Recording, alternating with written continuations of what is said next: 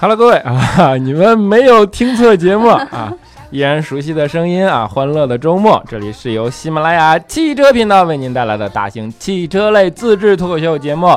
那车我知道啊，就感觉变成了儿童版的。忽然来了一档少儿节目啊？为什么呢？是因为虽然现在你们听到节目的时候已经是周五了啊，但是此刻我跟云姨正在录制节目的时候是六月一号，对，六一儿童节啊，今天我过节啊，好意思吗？你作为一个超龄儿童，就是这个在苏联留过学的人还不懂这种心情啊。不管你懂不懂啊，我们还是要代表节目组对吧？嗯，祝全天下的小朋友们。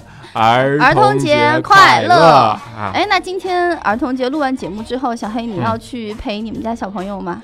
当然要陪啊！嗯，是。我是一个称职的爸爸，好吧？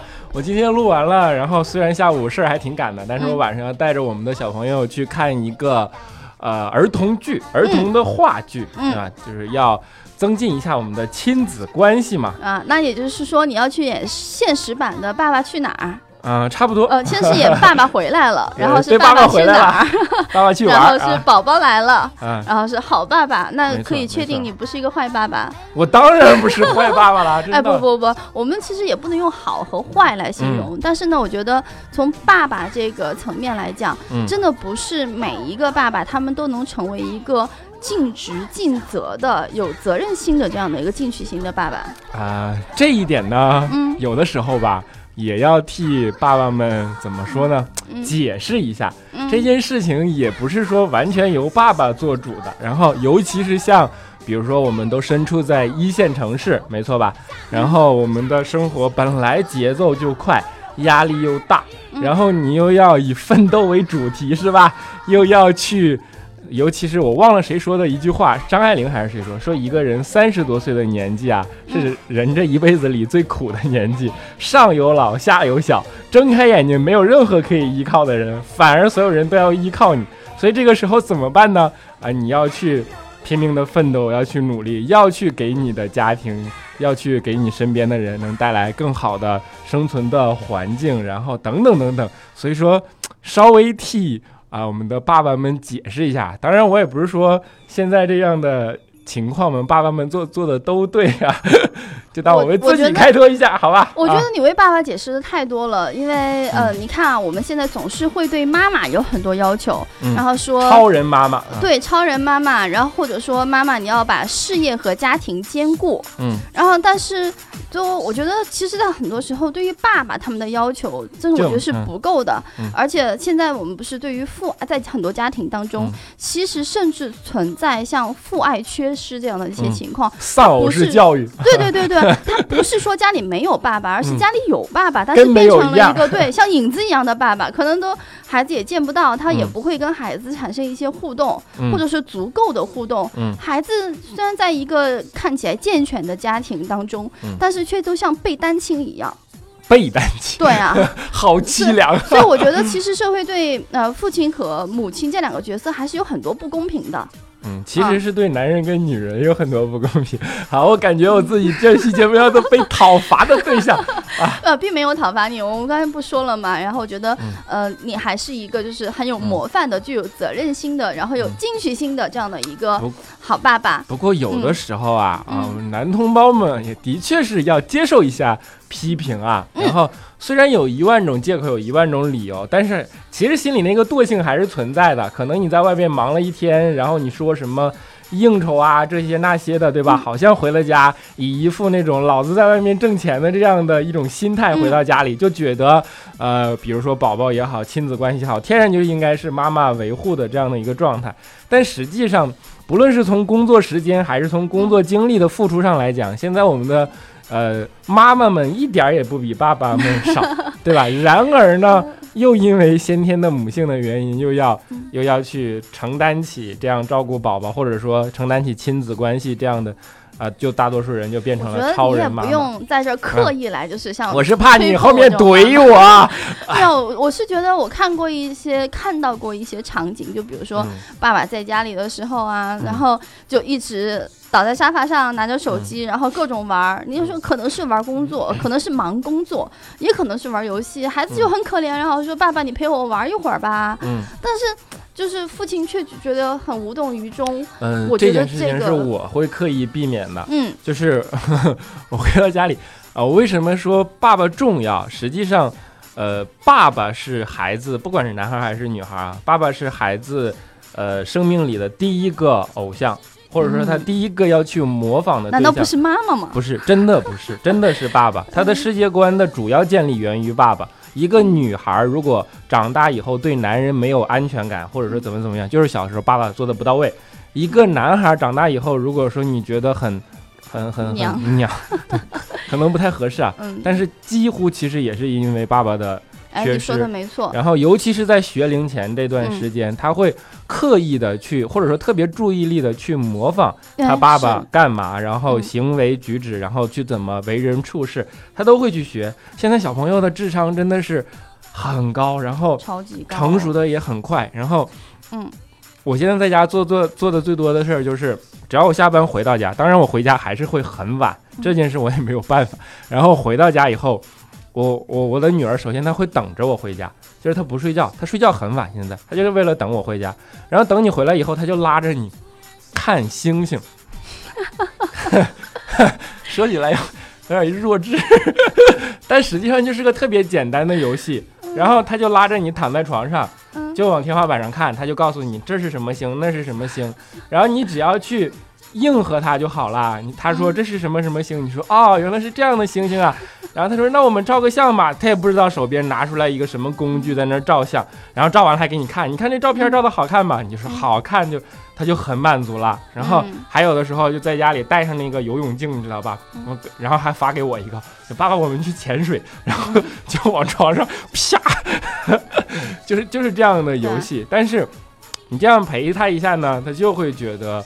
会会开朗，会会怎么样？会很多，就是他会对你和他之间那种情感交流，他有满足感。对，那你刚才说的是一个很重要的一个场景，就是在家里的这样的一个场景当中，去跟他建立一些父亲和孩子的这种亲子关系。没错，但但是我觉得除了在家里，我们还有很多时间其实是在路上，在外面。对，尤其是在路上，因为我们是一档汽车节目，对，那车我在路上的话，你出门，其实我们现代人不可避免的，我们会有一个很重要的一个出行工具，就是汽车。对，所以说，嗯，在其实，在车内，我觉得它是一个更狭小的一个空间，嗯，并且呢，就是长期的一直待在一起，孩子他不会被更多的一些呃外界的注意力然后去转移掉。是其实车内它是一个更强的一个适合于去建立亲子关系的一个非常重要的场场景。我跟我女儿在车上的关系就是，我会把她首先塞在安全座椅上，呃，这个一定是非常重要的。然后因为我开车嘛，我跟她是个斜对对角线的关系。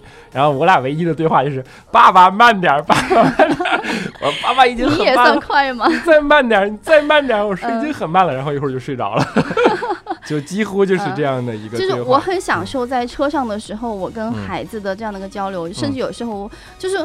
我跟他两个人能够单独的一对一这样出去，在车上的时间并不是很多，嗯，但是只要有的话，我就觉得特别满足。我会跟他聊聊天儿，你就在后视镜里面看着他像个小大人一样的去跟你交流各种话题，经常会让你觉得，嗯，怎么这个也知道？对，意想不到的。就是而且他会把那个安全座椅当成自己的专座，因为这个座位跟其他座位长得不一样，他会特别有。那种主人翁意识的爬到他的安全座椅上，然后把他的安全带扣上，然后就。你慢点，我觉得这是一个低阶版的，就是比如说我们出行的时候跟孩子一起出去，或者像现在其实，嗯，我觉得现代人工作是五加二的，在周末的时候，如果你能带着孩子去一个周边，或者是在城市哪里去做一个周边的这样一个小型的自驾游，我觉得也是一个很重要的在路上的一个场景。对。然后在更高阶版的，就是我有一些朋友曾经也来我们节目做过嘉宾的，尤总，游总，对，他是坚持了好几年，他每每到夏天暑假的时候，他孩子过生日，他会带上他们家儿子，然后一起两个人，一台车，然后在祖国的这个大江南北，然后一起去自驾。这是我以后准备干的事。其实也许现在就可以开始。现在还不行，要等他，因为不是说别的不行，是他现在的身体还不能承受这样的强度。嗯，要等他可能到个呃，就是上小学以后的时候，我会带着他，呃，可能两个人，可能呃几个人，这样就是组一个车队这样的，然后开车去，比如说一路向西，然后因为我是觉得。上一期节目我们也做了用身体丈量地球的这样的一个 一个采访了刘杰老师这样的一个一个行为的一个壮举，对吧？然后 我是觉得其实，呃，我们的教育啊，可能扯得有点远了啊。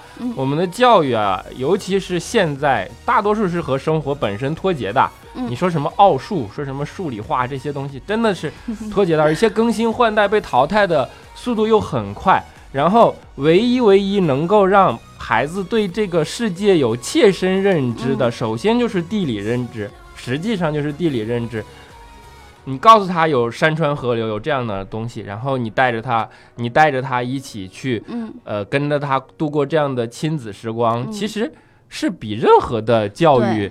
呃，或者说书本上的教育可能都要管用的，这样的就最好的教育就是陪伴嘛。对，就是这是我以后的一个一个计划。对，互相去走更多的路，去有更多的陪伴，有更多的交流。就像尤总当时给我讲的，他们孩子最早他们在出去的时候，其实还是很胆怯的，因为在城市里面生活的很久，还是有点内向。嗯。但是这几年下来之后，就就是你明显的感觉到了他的一个成长。嗯。就是这种成长是一定是在每一次出去，可能有十天。半个月的回来的路上之后，家里人会觉得对差别特别大。我觉得这就是一个我身边的一个模范爸爸。嗯，然后所以说，其实我们也是特别希望能够在六一儿童节这样的一个时期，然后发起一些倡议，尤其是像我们对像我们喜马拉雅的听众，我们现在有三点五亿的用户，然后我们有。其中有车的这部分人群占到了一亿以上，那其中有很大一部分，我觉得接近百分之五十吧，可能他们是已经是爸爸这样的身份的角色。那有几千万的爸爸，我觉得那么能不能够大家都是。在即将父亲节到来的这两个礼拜，在今天是六一儿童节的时候，大家能够去思考一下，我应该怎样跟孩子之间去做一些正向的一些交流？我应该怎样去让自己成为一个更加有责任心的、有进取心的一个爸爸？甚至于我们怎怎么把用车载的这样的一个出行的一个方式，呃，跟孩子之间能够有更多的一些亲子关系亲子关系上的一个培养？我觉得，因为。嗯，除了不光是一起去出行，然后还有比如说我们跟这个话题延展开就很多了。那还有二胎家庭，二胎家庭的全家的一个出行，然后等等等等很多。总之就是我们希望也能够发起对爸爸们发起一个倡议，就是加油吧，喜马爸爸。加油，爸爸啊！然后加油吧啊！加油吧，嗯，加油吧，喜马爸爸，喜马爸爸啊！我的天哪啊！唯一一个要求就是我们下次做数据的时候严谨一点啊。嗯，不过是一个好的倡议吧，因为我们总是要在生活中，即便你再忙碌，还是要回过头来看一下。回归初心，看一下你当时的忙碌是为了什么，对吧？不要到最后挣了几千万、几个亿，然后为了什么？为了是培养更好的亲子关系，但是亲子已经长大了，那。这对吧？就是大概是这样的一个状况，所以说，所以在一个个高大上的汽车节目啊，对，在这个地方，我觉得我们稍微可以打住了。最后，我们做一个小小的一个再次，呃，祝我们所有的听友当中的小朋友们，嗯，再次祝大家六一儿童节快乐，嗯，儿童节快乐啊。然后，然后我们是不是可以另起篇章，讲讲我其实我一直很想讲的另一个话题？好，因为儿童节的趴过了，对吧？是。好那。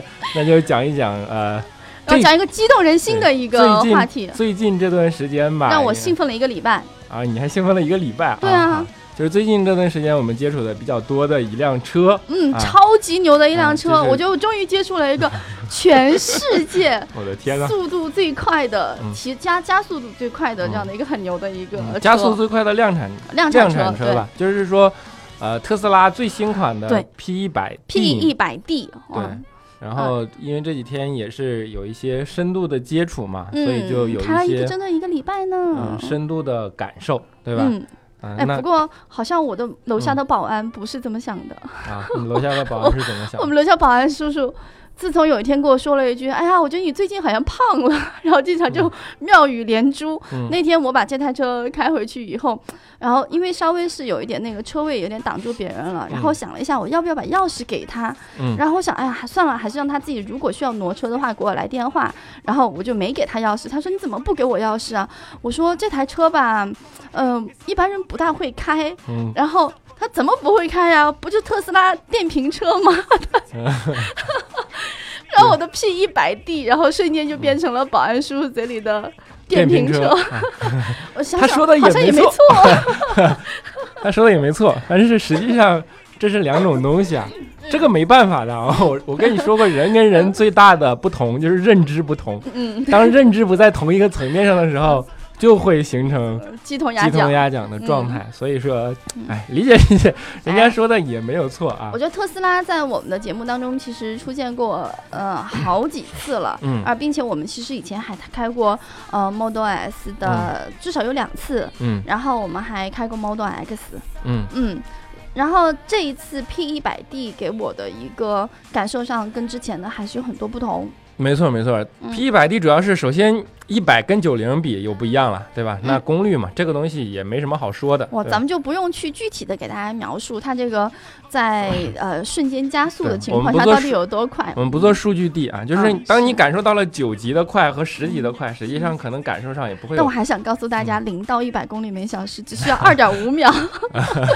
是的，就是那种哎，我描述一下，就是那个瞬间提速的时候的感觉，就是。一般人呢，就是我们开不管是什么，就是常开的那些车啊，大家大家会用一个词叫做推背感。嗯，我觉得特斯拉的就是 P 一百 D，它的这个急加速，它不是推背，嗯，它是上头。哎，对对对，我刚想说上头，是真的会上头。哦，对对是的，嗯，我跟你说，但是他开一段时间习惯下来就不会了，开头会。你想象一下。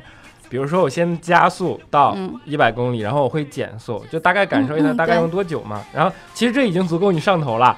但是我加速到一百公里，我已经减速到五十公里的时候，它才上头。所以 明白吗？就是加速本来应该上头了嘛，但是这上头的过程没有它。加上了再减下来的速度来得快，嗯，就是大家懂不懂那个所谓上头的那种感觉？就是肾上腺素飙升，实际我感觉是血液突然之间一下，呃，感觉身体被抽空，但是同样同时血液一下突然就集中到头脑的脑部，实际是被抽空，是吗？嗯，对，就是你上头的感觉，就是因为那个那个上次我们来的那个叫翁世京，你还记得吧？啊，对，他说你开飞机的时候，那个服装会导致，就是迫使你的血液不要。比比如说被抽到一个地方去，所以它的服装上面会有一些机关，比如说压力带啊什么的这些东西，其实就是这么个道理。它因为太快了，所以就就会有这样的状态。这是第一个变化，就是但是这变化不明显。对。第二个变化呢，是它其实在内核上也发生了变化，它升级到了它的 AP 二点零的。这样的一个系统，就是呃，你可以理解为 AI 系统的一个迭代吧。然后这个迭代跟以前不同的是，首先在硬件上它不同了，可能以前比如说只有一个摄像头，现在它多到了八个摄像头。然后可能以前呢，就是它 的确是有驾驶的辅助的这样的功能。然后现在这个功能也升级了，比如说啊，我们云姨为了显摆特斯拉的 自动驾驶功能，或者说驾驶辅助功能啊，它它它在高架上给人显摆，然后两只手在那儿也张牙舞爪的，该干嘛干嘛，对吧？过一段时间，哎，那个 AI 意识到你已经手不在方向盘上了，它就会提醒你，提醒你你还没反应，还不放上去的时候，最终它就会。强制关闭你本次的驾驶辅助功能，就是对对对，这个我给大家就是再描述一下细节啊，就是因为其实之前我们有开过几次特斯拉的一个经历嘛，所以我就放任惯了，就是那种哎呀，一开上它，反正尤其是在确保你的这个前面有车跟随，然后比如说没有红绿灯，在这个呃高速或者高速拥堵的情况下，我真的就是双手完全离开方向盘的，看手机，嗯，玩手机，对，但但是呢。但是这一次，我会发现，当我手离开方向盘，就是一段时间之后，它就会这个，呃，仪表盘的地方，它会有背景的白色的光显示，嗯，然后说，请把手放在方向盘上，准备随时接管这台车，嗯，然后。我开头我想就是，尤其是第一次看的时候，哎，这个以前以前曾经有过，我说我才我不用管它，我就继续玩。然后后来它又会再次提示，然后就那个白色的灯闪闪闪，然后闪了之后，然后说把手放在方向盘上，准备随时接管这台车。嗯。然后还是没理他，然后突然间突然就红灯闪闪闪，然后并且会有这个呃声音滴滴的提示，然后后来突然给我跳出来了一行字，啊，上面写的。本次驾驶无法再次激活辅助转向，请手请手握方向盘，警告已经被忽略忽视多次。嗯，就是它呃识别到作为这台车的一个所有者或者说驾驶者，他完全没有，他可能需要睡睡眠或者睡睡着什么状态下，完全对这台车失去了一个随时接管的一个可能性的话，它就会自动的去给你提示，并且关闭这样的功能，它迫使驾驶者一定要去。主要承担起这台车的一个驾驶安全责任和安全责任，对对，因为它还没有完全没办法完全达到自动驾驶的状态。之前我们也说过，自动驾驶，我觉得这个是更好的，这是安全升级的一个很好的一个。当它能完成自动驾驶的时候，这件事可能就 OK 了，因为自动驾驶一定是个网络行为嘛，它是个就是宏观视角才可以嘛。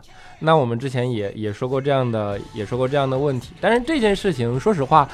呃，是让我感受到它变化的一部分，嗯，然后感受到其实让我觉得它和之前最不同的部分是自我学习能力这件事情是怎么讲？这件事情是不一样的。首先呢，它会学习你的驾驶习惯，它会感受你开车大概是一个什么样的状态。比如说云姨啊，开车大概喜欢是前段油门狠，还是说慢慢的起步，后段油门狠，踩刹车大概是一个什么样的力度，然后怎么怎么样。然后你记得他那个地方有一个驾驶员叫 Neil，你可以新建自己的驾驶员的模式，对吧？然后这里不管你的坐姿，包括座椅的调节，实际上这是一整套的记录的东西，它就是通过记录你的行为轨迹，然后来判断。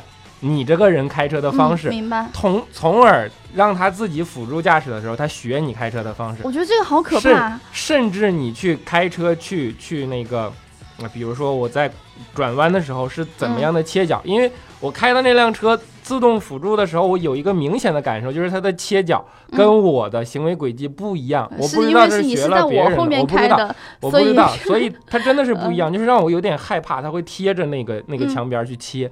然后，所以我每次到那儿的时候，我就赶紧抓方向盘，然后去把它那个取消掉。嗯，反正。就是他这这样的一种自我学习和迭代的能力，这件事情是很可怕。我也觉得很可怕。我刚就想说，一台机器它具有自我学习和进化的能力，天啊，这不就是未来的机器人吗？就是人工智能嘛，这件事情已经很早就拍过电影了了，实际上，但是其实想象可能不太会变成那个样子，因为它不一定是以一种机器人的形式来存在。然后还有一个就是有思有思想能力的一个机器，我觉得这也很可怕，是很可怕。然后，呃，大家知道，呃，因为国内的环境没办法用到 Google 的地图，暂时，所以说它在国外呢，因为我们看过一个视频，就是说它这个 AP 二点零版本实际上是可以配合着它的导航地图去。进行自动的这样的驾驶，甚至是可能可能能够把你带到目的地了，已经能够达到这样的一个状态了。但即便这样，它依然还不是说自动驾驶那个级别啊，它叫做驾驶辅助。然后我想说的，它跟汽车不同，我现在要有明确的定义了啊。汽车是汽车，智能汽车是智能汽车，就像手机是手机，智能手机是智能手机，这是本质上的不同。然后。不同在哪儿呢？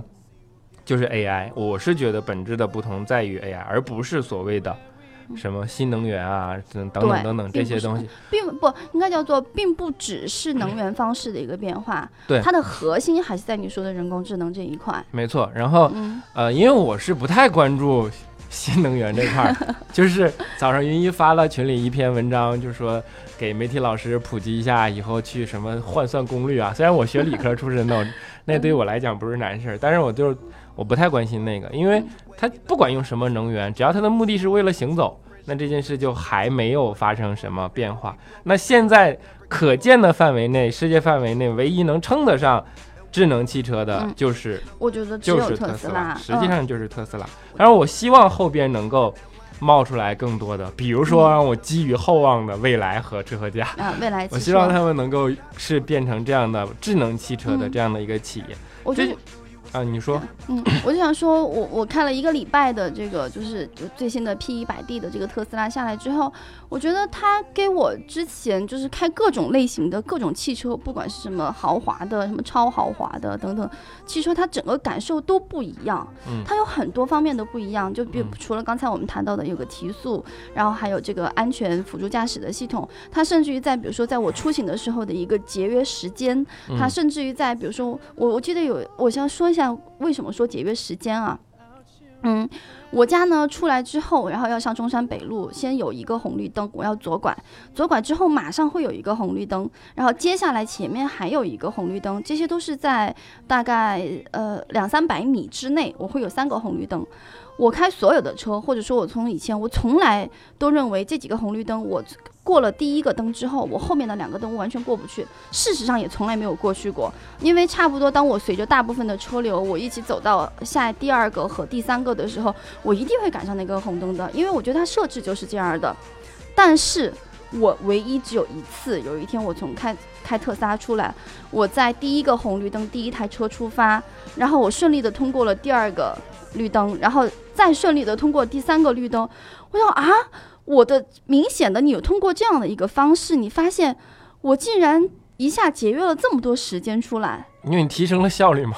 对，就是他在那一段的过程当中，因为他不是堵车的一个状态，他有很多空档，我想提速，我一下就提速上去了，就是属于像你这样用那个词叫指哪打哪。嗯，我想现在把这个灯过掉，那马上能让我实现它过掉，并且是在确保安全的前前提下啊，就是。我就觉得这这真的给我节约很多时间，包括在这几天我们使用的时候，其实也去了很多地方。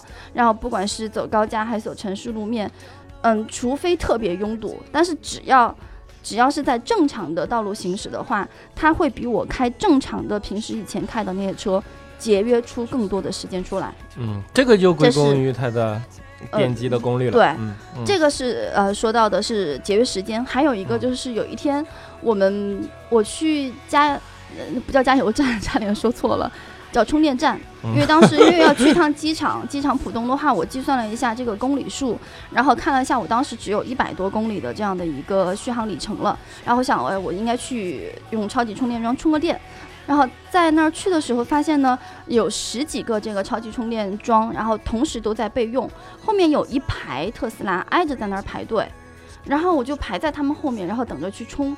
就那一瞬间，我坐在车里，然后看到前面车有序排队，在前面有序的充电，就是那和你开着一台车去加油站加油的那种感受是完全不同。我觉得好像置身于一种未来世界一样，就是觉得你曾 经在科幻电影，你曾经在科幻电影里面看到那种未来的那样的一个场景，就突然间展开在你眼前。未来的世界可能是不需要充电的。当然，未当然我们是说这是已经。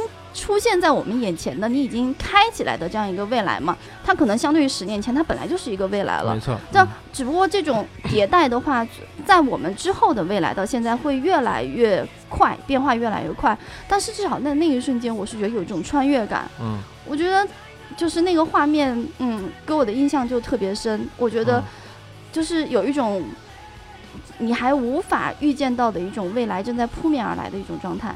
可以预见到，而且那个超级充电桩的话是，我看看二十分钟还是十分钟可以续航一百公里。嗯，就是这个其实还是它的瓶颈问题呢。就是当嗯车多了的时候，你去充电就会第一会遇到排队问题，第二会遇到功率的被分摊，呃充的就不会有那么快的问题。但这个不是智能汽车跟普通汽车核心的东西，这个可能是新能源汽车跟。普通汽车，这个我再补充一句啊，就是在这个比如说电池，大家说的充电嘛，它不像加汽油那么快，但是其实现在也有更多的一些技术哈，甚至于材料，然后比如说像在以色列，我知道的他们有更新的一些这种呃电池技术，然后像在呃未来，其实我们现在不是已经有研发这个无线充电的一些技术嘛？我觉得这些未来都可能会继续被我们所用的。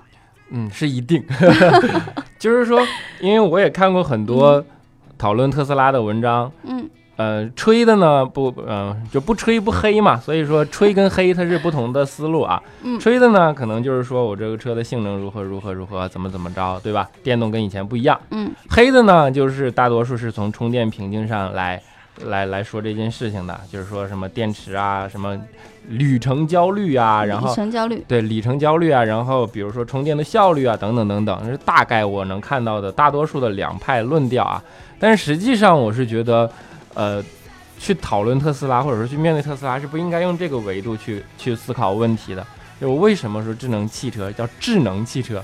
就像智能手机跟手机，手机的主要功能是打电话，但是打电话是智能手机其中一个非常微小的功能，就是大概这样的一个比例。实际上，然后，啊，我给大家举个例子啊，因为我跟云姨开过脑洞，我不，我本来不想太重复这件事情啊，我可以给你有限的时间让你来，我争取在五分钟之内讲完，好吧？能讲多少就多少。你也真是不嫌时间长啊。对，然后因为五分钟我们的节目也差不多了嘛，是，好吧？然后。就是最近柯洁输给 AlphaGo 这件事，大家都知道的，而且网上传的也很也很厉害，柯洁哭的视频让无数人心疼哈。然后柯洁在里面提到了一个词叫做绝望，他说的是阿尔法狗没有情绪，第一，第二呢，我感觉我无论如何也下不过他，他不止比我下的好，就是我能想到的招他都用了，我没想到的招他也用了，不止这样，他还自我感觉自我在进化。所以这个让我感觉到很绝望，我不知道大家能不能切切身处地的设身处地的体会那种绝望。就是你是一个围棋的世界冠军，围棋呢又被认为人类大脑的，呃，怎么说呢？精华也好，或者说最高的层级、高级智慧。嗯。但是当你在处在人类的这样的一个冠军了以后，你现在永远不可能超过他，那你就就像赛车有中国中国组和世界组一样，你就以后只能叫做人类组的。冠军，而不能叫做围棋的世界冠军。然后，那这个时候是，你就会甚至怀疑这件事本身的意义，或者说这个职业本身的意义。所以说，这个绝望，我不知道大家能否体会得到。嗯，然后我能体会。对面的所谓的那个 AlphaGo，实际上就是一套 AI 系统。嗯，就是一套 AI 系统。这件事可怕是可怕在这套 AI 系统只是，就是你可以轻易的就把它复制和。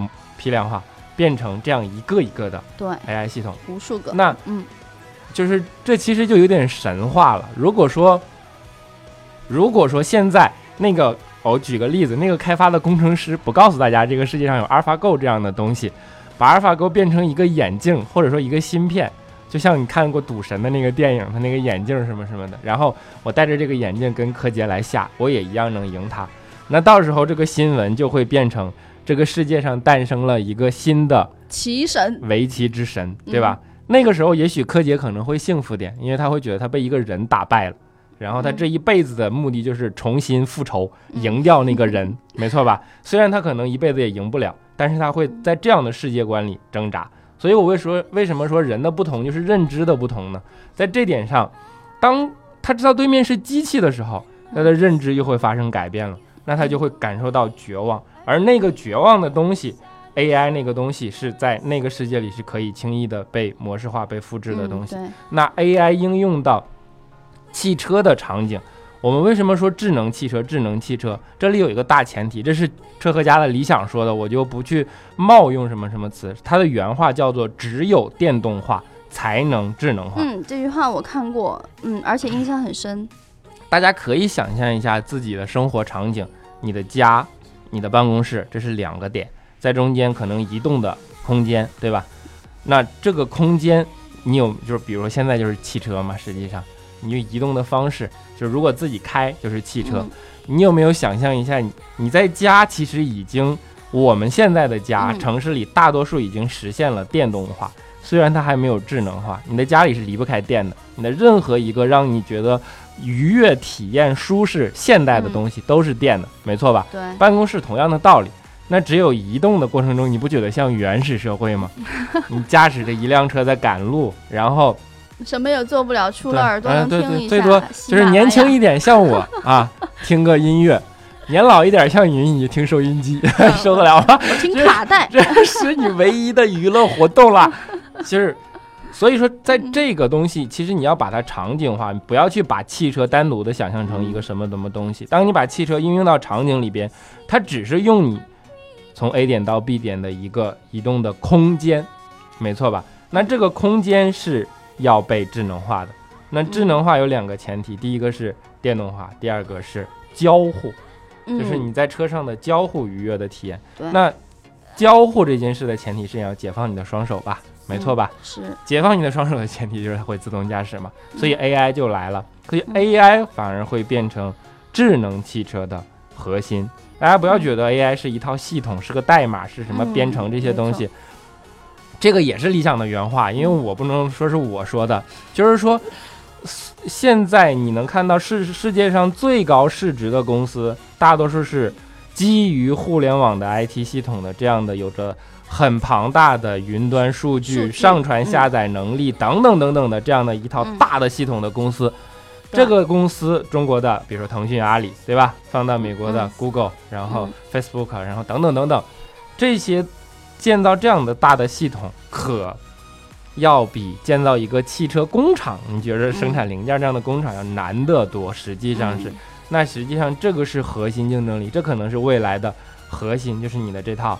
AI 系统，那所以说，AI 系统用什么来供呢？是用电来供。那用现在的，就是换一句能听得懂的话说，就是你发电到底是为了什么？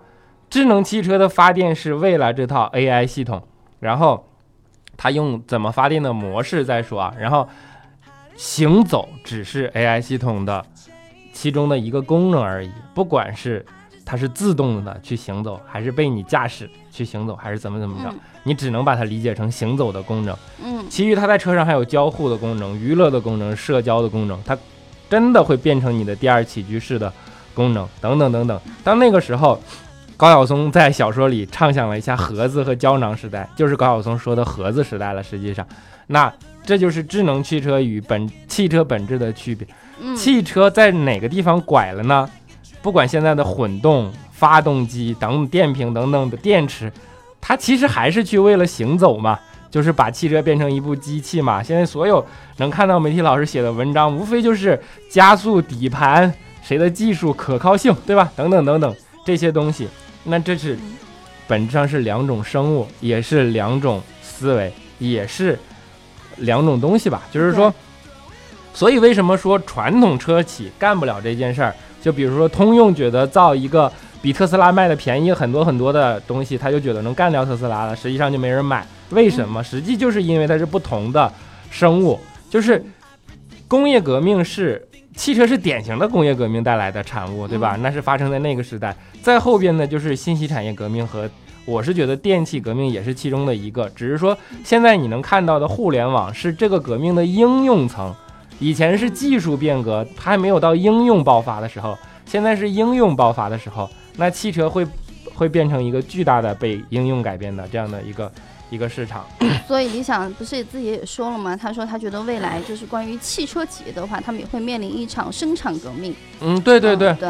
然后，而且就你刚才说的那一长段下来。解决我两个很大的一个困惑，第一个就是我在 我在跟很多传统的汽车企业的一些嗯朋友们在交流的时候呢，就是比如说我说到我开呃我开特斯拉我的一些感受什么，他们说哎呀他们的那个自动驾驶、他们的巡航功能、他们的等等，他们会从一个一个的点让上去进行对比，然后呢会你这样对比下来，发现你也。得不得不到一个本质上的最大的一个，就是这两种产品之间的一个一个，嗯，区别区别对。但你今天说下来之后，我知道它的核心的点其实是在 AI 的这一块。嗯。第二个点就是，嗯，对于我在这个行业做了这么多年，然后我总是我觉得说过很多次一句话，叫做汽车其实它本质还是一个出行工具，然后它是对于我们延长了我们的一个生活半径。我我觉得也许从特斯拉开始，从后面的某一个就很快即将到来，我不知道哪个点开始，这句话真的要从我的这个既有的这样一个词典里面要翻篇，然后它真的就不再是一个只是我们用来作为出行的一个工具，出行只是汽车的这样的一个工具，它提供的一个功能之一而已。你说的生产革命，生产革命的意思就是说，当以后比如说无线技术等等等等越来越成熟的时候，车上的线路会越来越少。这就是生产革命，实际上是。然后，呃，无数中的功能之一嘛，那就是你你面对未来啊。还有一点可以断定的就是说，我之前说过模块化这个东西，嗯，对。那基于这点上，在汽车这个行业会出现垄断企业，嗯，会出现垄断企业，没有。就像互联网行业会出现垄断企业一样，它会变成一个新的应用场景的巨头，就像 iPhone 垄断屏，就是现在的智能手机的这样的一个模式，大概的这样的一个状态啊。但是这什么时候发生，我不知道啊。但是它一定会出现垄断期。然后好，特斯拉就是我们说就是细节也好，然后脑洞也好，大家可以当意淫来听，不一定说的对啊。然后最后就是，呃，往最高层面拔回来，还没说完，刚刚说的五分钟，你看现在已经十分钟了。总结陈词，好，最高层面拔回来就是。我我最近看了一本让我绝望的书，叫做《未来简史 》。我还没有拆，我是不是可以不看？你别看了。然后这里边有一个有一个理论，我认同一半，但是我认同了他一半。嗯，他是说人一定会神化，神不是不是说神话故事的神话，嗯，化是化学的那个化，就是把自己变成神话。嗯，然后未来会变神话就几种嘛，第一他不死，嗯，对吧？第二他。就是跟你的人普通的人不一样，嗯，对吧？那未来的人会分成两种，第一个就是被神化了的人，嗯，这就是智人，叫做智人；第二种就是普通的人，普通的人的存在的价值，唯一的存在价值。他的这个智人的概念和他写上一本《人类简史》的简史的那个智人的概念也是不一样的。一会儿我给你举个现实的例子。嗯，明白了。然后第二种就是人。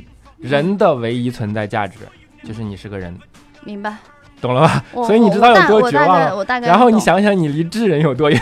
明白，然后。智人的意思就是神话的人，是意思是什么呢？可能他真的是不死的。PayPal 我不知道大家知不知道这个，就是公硅谷的大公司都是 PayPal 投出来的。后来，所以 PayPal 有个黑帮之称，他的老大公开发表自己希望不死。嗯。然后呢，大家去研究啊，我只是提供线索。谷歌发布了 T 细胞这样的东西，相信大家也能够。能能够去研究对，然后所以说到后边让你活到长生，还是说让你不死，还是说改变你的人类的物理的机制？有钱人啊，现在正在走在这条路的路上，你周围的人可能正在发生，对吧？然后人的几种特性啊，贪婪、懒惰，还有什么追寻快乐，所以会导致人工智能、生命科学的突破，还有虚拟现实。虚拟现实就是高晓松说的胶囊时代，那个大家有有兴趣可以去听一下。虽然我的脑洞跟他不一样，但是大概是这样的方式，所以未来并不远，好吧？希望我们在有生之年。所以说，男人的话都不能信，说的一分钟，至少你看我已经过了三分钟了，好吧？呃，你你来总结成词结束了吗？OK，好，最后呢，就是云姨是属于。果断的掐断小黑的这个，因为我能说这个话题，对他能他能说，我觉得说两天都行。然后云一在最后要给大家是送福利，嗯啊。我们之前的每一期节目的这个福利啊，然后就是我们的车模是由小白，他会在呃我们的听友群以及在这个其他的微博互动还有评论互动当中去进行抽选，呃，那么还是欢迎大家继续在本期节目下方的喜马拉雅的这个评论区里面去留言，然后哎我们的问题你自己赶紧想一想，我来给听友继续说我们的抽选规则，然后另外还有就是我们会在那车我知道的新浪微博里面大家去进行评论和转。转发，然后回答对的听友，然后也可以啊参与到抽奖。然后我们送出车模呢，除了有之前我们的呃雷诺，还有英菲尼迪，还有奥迪的这些品牌的车模之外，然后我们这次还有大通，就前两天我们出去这个开了四千多公里的这样的一个很神很大的一一个车型，它的这个车模也很大，并且它是滑门的。嗯，好吧，问题就是想好了。云一不是开了一辆 P 一百 D 吗？嗯，P 一百 D 零到一百的加速时间，好吧，这么简单好，太简单了。嗯，好，那就这期的节目就暂时到这里啊，希望大家能有各种各样的形式来跟我们来互动，然后希望今天小黑说的那些。关于特斯拉，关于未来，关于 AI，关于人工智能等等这些话题，大家还可以来跟我们有更多的交流。嗯，希望你们能够正视，主要是。好吧，那本期节目就是这样了，我们下期节目不见不散，拜拜。拜拜，六一儿童节快乐。